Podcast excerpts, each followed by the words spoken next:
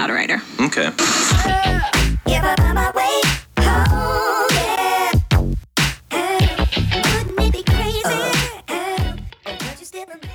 Hola camaradas, ¿cómo los ha tratado la semana? Para mí fue una semana larga, ya pareciera que pasó un mes o que el tiempo juega conmigo.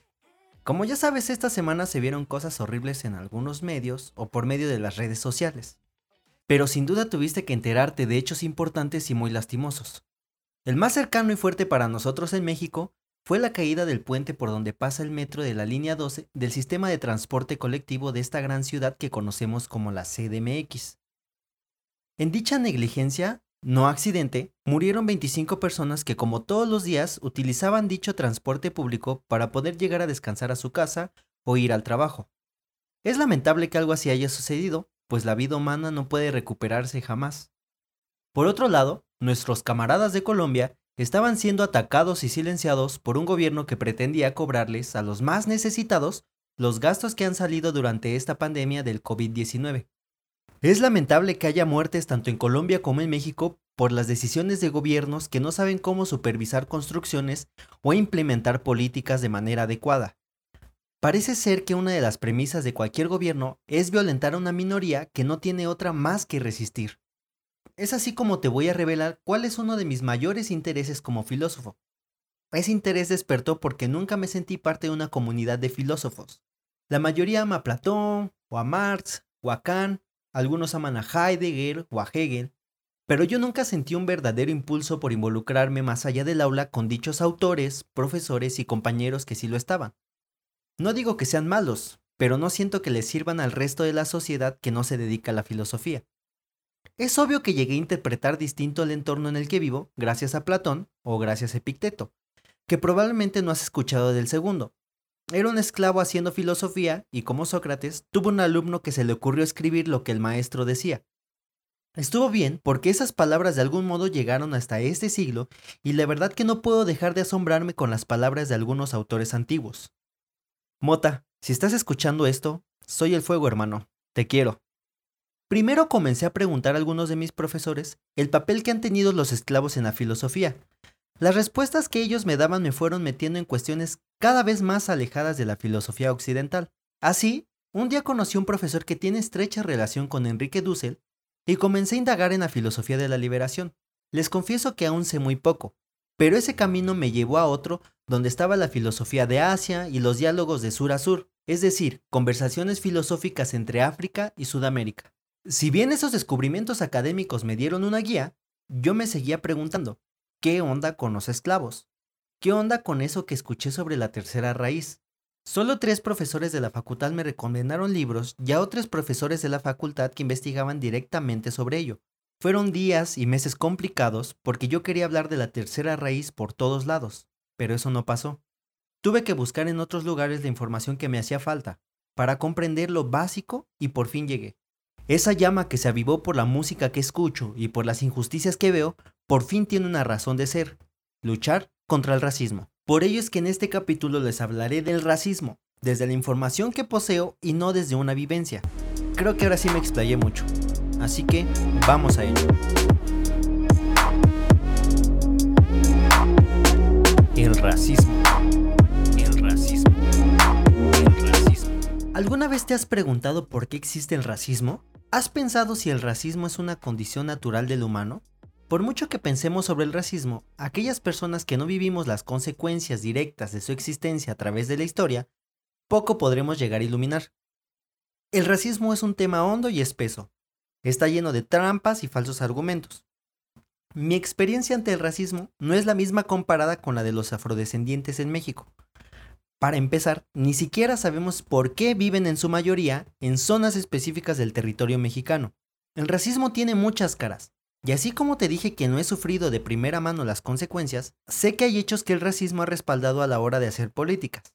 Es decir, el racismo crea condiciones necesarias para que un sector de la población con ciertas características socioeconómicas tengan que luchar día a día para poder no vivir, sino sobrevivir. Algunos autores de origen africano o afrodescendientes han hablado sobre el tema del racismo y las heridas más profundas que ello ha provocado. Quizá para ti el racismo se limite en la región de los Estados Unidos, pero no es así. Un dato curioso y horrible es que, mientras algunos países en el siglo XIX ya habían abolido la esclavitud, ellos seguían traficando con personas negras secuestradas del continente africano. Estados Unidos tiene una gran deuda histórica con los afrodescendientes de su región. Asimismo, nosotros los mexicanos tenemos una deuda histórica con los afromexicanos. Te aclaro esto porque el racismo ha hecho que no sepamos siquiera de su existencia y porque debemos aceptar que México es un país racista. Entonces, ¿qué se supondría que es el racismo? Para no entrar en grandes detalles, te diré que el racismo es uno de los peores defectos del ser humano. También te diré que es una política de exclusión racial.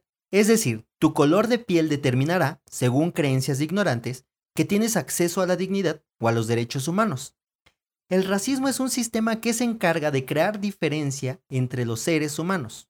El racismo es una política mal hecha y violenta. No me voy a meter en una definición concreta de lo que es el racismo por una gran razón. El racismo es un monstruo enorme muy difícil de simplificar.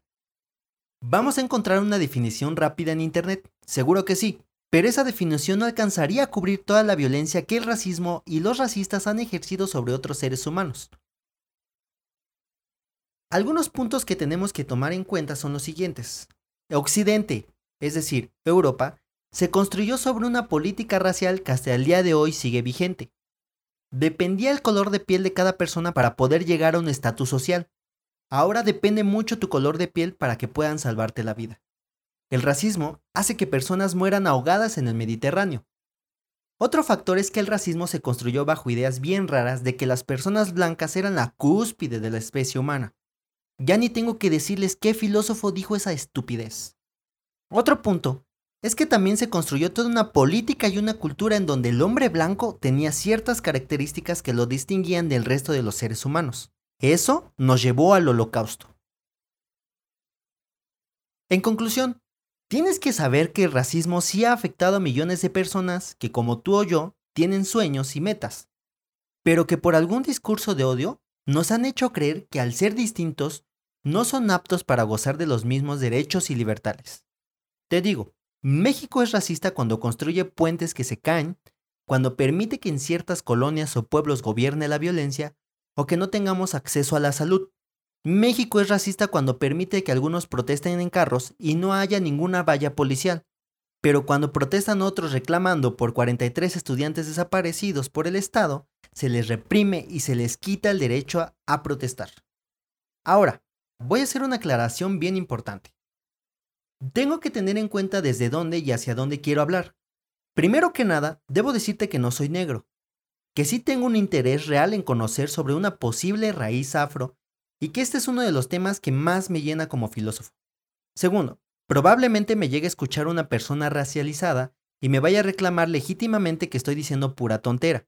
Aquí te pido que me des un momento. Esto es parte de un trabajo más grande que no terminará de un momento para otro. Estoy firmemente comprometido a comprender y luchar contra el racismo desde mi postura como filósofo, capoeirista, profesor y mexicano. Ahora, ¿a quién me dirijo? Me dirijo a aquellos que no quieren comprender que todos los seres humanos somos iguales ante la ley. Lo único que nos hace distintos sería nuestra personalidad. Pero hasta en eso hay una igualdad. Tenemos la misma oportunidad de construirnos una personalidad sin racismo. También te hablo a ti que piensas que el racismo es libertad de expresión. La verdad es que el racismo es solo violencia y nada más.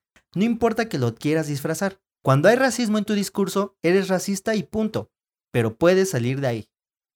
Continuando con la idea de este capítulo, te diré que el racismo no se queda en la parte norte de este continente llamado América. El racismo está presente a lo largo y ancho del planeta. No entiendo cuál es la necesidad de ser racista, pero es algo que existe y algo que se debe combatir. Entiendo que en algún punto creas que el racismo no está presente en tu vida y que solo es algo que se inventó para que las personas destruyan monumentos y bla bla bla bla bla bla bla. A ver, espérame. Este es un problema del tamaño del mundo. Una investigadora de la UNAM dice en uno de sus libros, tomos dedicados al estudio de la tercera raíz, que África fue despojado de la mano de obra de los hombres y jóvenes que eran capaces de seguir construyendo y cultivando. Fue secuestrada la mano de obra. Es decir, África no está en la situación actual porque sus gobiernos no sepan cómo terminar las guerras que las élites patrocinan, sino porque las personas que podían dedicarse a la agricultura fueron llevados a otro continente. El problema fue que utilizaron a las personas negras para poder formar sus colonias y extraer todos los recursos que la élite blanca necesitaba para poder seguir teniendo una vida llena de privilegios.